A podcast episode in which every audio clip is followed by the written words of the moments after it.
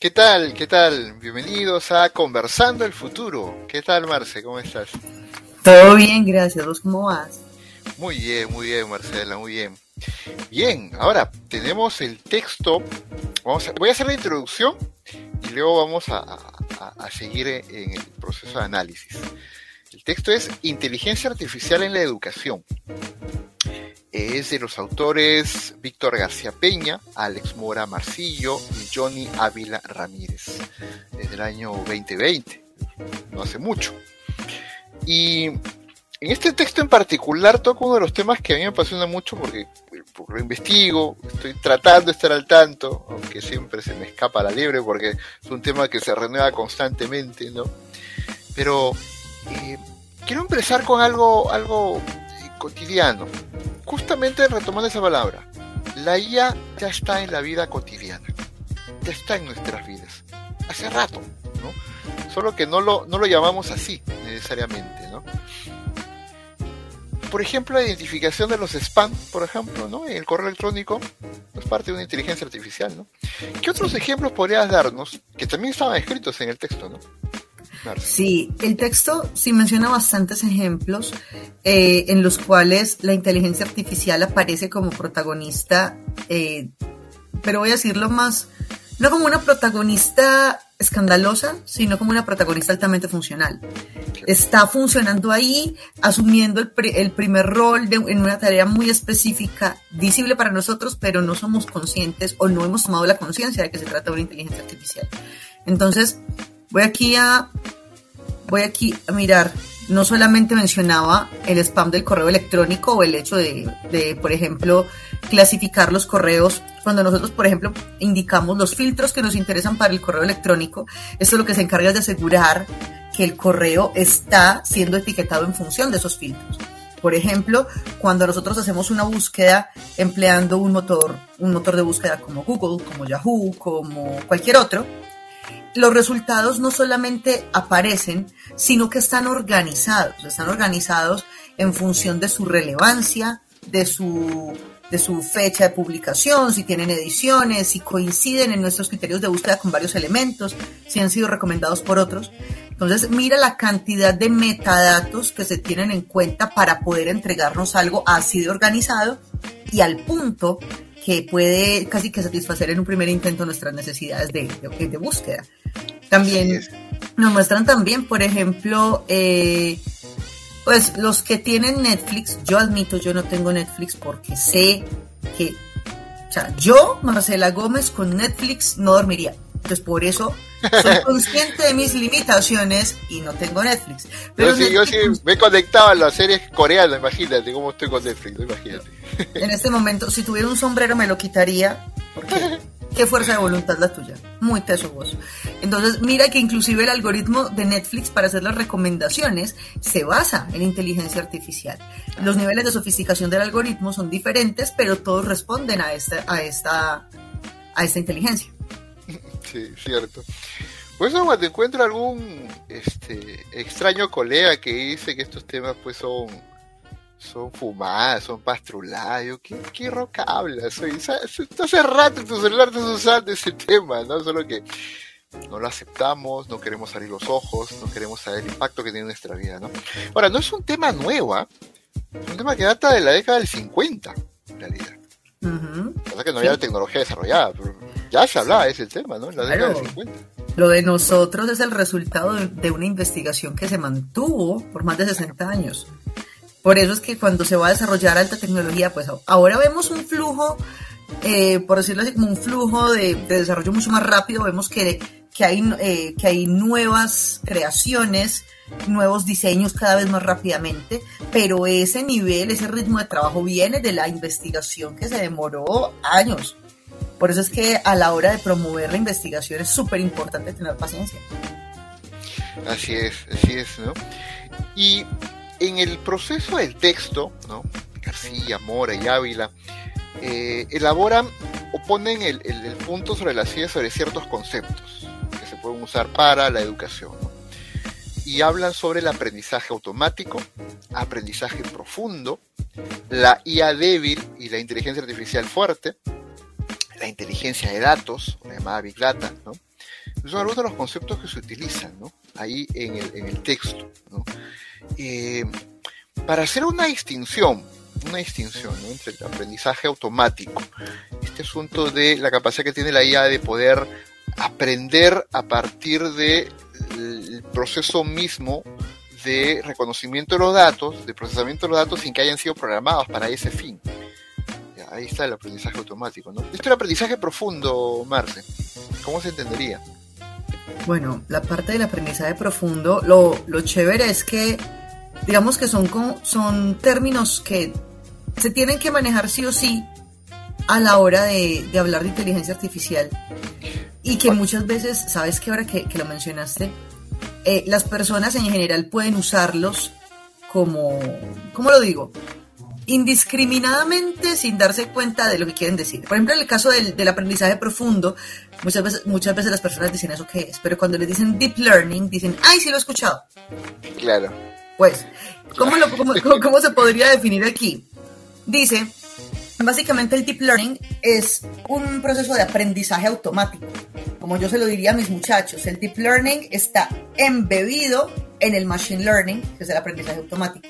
¿En qué se enfoca el deep learning? En el reconocimiento de patrones a través de, eh, a través de datos expresados visualmente. O sea, no está reconociendo números, pero está reconociendo formas, está reconociendo colores, distribuciones. Entonces emplea muchos patrones visuales para poder empezar a discriminar formas por categorías, sean rostros, sean eh, envases, sean animales, sean otras cosas. Entonces, emplea montones de referentes para empezar a identificar patrones y poder perfilar cada vez con más rapidez información expresada visualmente. Así es, así es, ¿no? Y la IA débil es la que utilizamos cotidianamente, que hemos hecho varios ejemplos, y la IA fuerte sí todavía, según el texto, está todavía en una tecnología aspiracional, ¿no? Todavía se espera una suerte de IA con conciencia, si es que ese término existe, ¿no? Una IA de Ex Machine, de la película Ex Machine, por ejemplo, ¿no? Sí, eh, justo iba a decirte eso, o sea, y eso es a lo que le tiene miedo la comunidad en general. O sea, eso es un tema pesado. Sí, sí. Saltar a, algo de lo que yo leía en un momento, me parece que tú estás metiendo muy bien en ese tema, en este salto cuántico, ¿no? entre la IA débil y la IA fuerte, pues un salto cuántico, corrígeme si me equivoco, implicaría eh, algo que Hawking está citado en el texto, ¿no? Hawking lo menciona, ¿no? La inteligencia artificial augura el fin de la raza humana. Imagínate, sí. que citan estos autores de Hawking, ¿no? Sí, aunque yo creo que Hawking no lo decía porque la inteligencia artificial sea un riesgo en sí mismo, sino que si nosotros teniendo la IA débil le hemos entregado tanto de nuestras decisiones, ¿te imaginas con la fuerte? Ya hasta nuestra alma le damos, ¿no? Exactamente, entonces el fin de la raza humana no va a ser porque la inteligencia artificial diga, ustedes son una partida de inservibles, no, eso no va a pasar. Es que nosotros vamos a decir, ah, que lo haga él, yo para qué. Y entonces, después, al momento de uno tener que tomar una decisión, no hay nada para, para soportarla, porque es que la inteligencia artificial recibió toda esa responsabilidad y por tanto recibió toda la autoridad. Es muy cierto, es muy cierto. No hay un dato simpático que habla de los 2.5 trillones de bytes al día. Es lo que se estimaba aquel entonces, ¿no? Imagínate. ¿Quién, ¿Quién, puede procesar eso? ¿Qué humano puede procesar eso? No informa. ¿no? Eso, te, eso te iba a preguntar.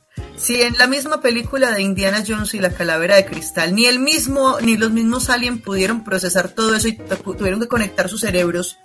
Claro. Pues, imagínate. O sea, imagínate. Y se enloqueció la, la, la, muchacha, la villana, cuando quiso saberlo todo, ella se explotó la cabeza. Y, y recordemos una hipótesis pasada ¿eh? que yo había afirmado en este programa que mi querida Marcela Gómez es extraterrestre. Entonces ella me dice eso sí. porque debe ser cierto. Ella conoce pares allá. Las, vea, las personas que las personas que están escuchando, si consideran que sueno como un extraterrestre, por favor avísenme para mandarme a, para mandarme a cambiar el programa. Para ir entrando en materia, eh, la inteligencia artificial tiene, o sea, en el texto mencionan estos autores tres principios, ¿no? Eh, perdón, cuatro principios, que tienen que ver con el principio de justicia, de responsabilidad, transparencia y ética son los principios que permitirían que la IA se pueda utilizar de manera mucho más efectiva en el mundo de la educación. Y ahí, cuando entra al mundo de la educación, ya utiliza varios, varios aplicaciones muy concretas. Entre ellas está aplicar la IA a los procesos de supervisión, por ejemplo. ¿Qué te parece esa medida? Poder aplicar la IA en los procesos de supervisión. en la educación, ¿no? Sí, en la parte, en la educación. Pues pienso que puede funcionar, sí, siempre y cuando se dejen claros los criterios de supervisión con los que va a responder la inteligencia artificial. Recordemos que como esta inteligencia está en desarrollo, va a priorizar el patrón sobre la excepción, la regla sobre la excepción, no como nosotros que vemos, vemos elementos, vemos atenuantes en la excepción. Ellos no la ven. Entonces, si hay supervisión y se tiene que desarrollar algo bajo ciertas condiciones y hay algo que impide el cumplimiento de esas condiciones, a la inteligencia artificial no le importa porque no está programada para eso. Claro, claro. la, IA actual no tiene el oráculo, pues, ¿no? De Matrix, por ejemplo, ¿no? Eh, usted, usted lo ha dicho, compañero. Yo soy la extraterrestre, pero usted ha hablado del oráculo. que la audiencia hable. Pero, pero pero sí estoy citando la película Matrix, por si acaso, ¿ah? no, no al oráculo de Delfos, ni mucho menos, por si acaso. No, pero, pero es cierto lo que dice, o sea, eh, aplica siempre y cuando se cumplan esos cuatro criterios, y dentro de ellos está el dejar claros dejar claras las condiciones dentro de las cuales la inteligencia artificial puede tener la total, eh, digamos, la total influencia sobre la supervisión. Así es. Aquí lo que quiero resaltar es cómo la IA en este artículo eh, se, utiliza para esta propuesta metodológica, esta propuesta de desarrollo educativo, cómo se puede potenciar la educación utilizando esta IA. ¿no? Primero con estos procesos de supervisión de, los, de la gestión educativa. ¿no? Luego se a los procesos de admisión y retención en el nivel superior universitario. ¿no? ¿Cómo, ¿Cómo, podemos eh, utilizar la IA para poder saber los factores de orientación vocacional necesarios para que los estudiantes puedan elegir mejor su carrera. A mí ese tema me parece aún complicado. ¿Por qué digo que aún complicado? Porque los procesos de orientación profesional, inclusive, no están diseñados de una manera que uno diga como, mm, o sea, son precisos en muchos sentidos, pero están diseñados para una comunidad en particular o sea, muchos, muchos, muchas de las pruebas psicológicas están diseñadas para un perfil comunitario urbano, este, clase media, alta, un montón de cosas porque pues, se dieron bajo esas condiciones. Entonces, cuando por ejemplo se busca promover eh, las vocaciones, por decir algo, las vocaciones STEM en entornos vulnerables, las herramientas con las cuales se programaría o estaría aprendiendo un algoritmo como estos estarían sesgadas per se habría que establecer un algoritmo que tenga en cuenta las condiciones de las poblaciones que están ingresando en estos procesos de admisión para evitar que esos sesgos eh, afecten un proceso de orientación vocacional justo. Cierto, cierto. Y justo siguiendo tu análisis, ¿ah? eh, otro de los aspectos que trabaja la IA es la detección temprana de problemas de conducta. ¿No? Sí. Y eso es, cuando lo empezaba a leer esa parte, la cantidad y la batería enorme de factores que hay que analizar para poder determinar pues quién está en una conducta en peligro, ¿no? Como esta película Minority Report. Minority Report. Claro, o sea, yo leí esta parte y me imaginaba la película, ¿no? Yo también, yo también. que, que ah, en este caso sí me escribiría, me acercaría un poquito más a hockey, ¿no? de hockey, ¿no? Qué miedo, qué factores podrían ser considerados porque al final de cuentas, como tú varias veces has dicho, la IA utiliza el conocimiento que el ser humano ha creado. Sí. Y, sabes que, es algo muy particular, que, la inteligencia artificial hasta ahora, como está desarrollada y seguramente en un buen tiempo, no va a prestarse para dilemas morales. Algo que, por ejemplo, podríamos vivir nosotros, que pero es que son vidas, pero no es que, ah, no, de malas, usted infringió la norma, pico y chao. Me importa cinco que usted sea menor de edad, me importa cinco que haya tenido hambre, infringió la norma, pague. Entonces, esas son cosas que, que tienen que ponerse en consideración ahí. Claro, en varias, eh, eh, ahora me evoco la memoria Elysium, la película Elysium, ¿no? Sí, señor. Eh, como tiene una falta, va un juez que era un robot, ¿no? Y este le dice, ¿sabes qué? Está mal, ¿no? Así que, anda, está, está mal, así que no te vamos a hacer caso, ¿no? Entonces, tener una IA, ojo lo que estoy mencionando, la IA sí tiene el potencial para hacer eso, sí lo tiene.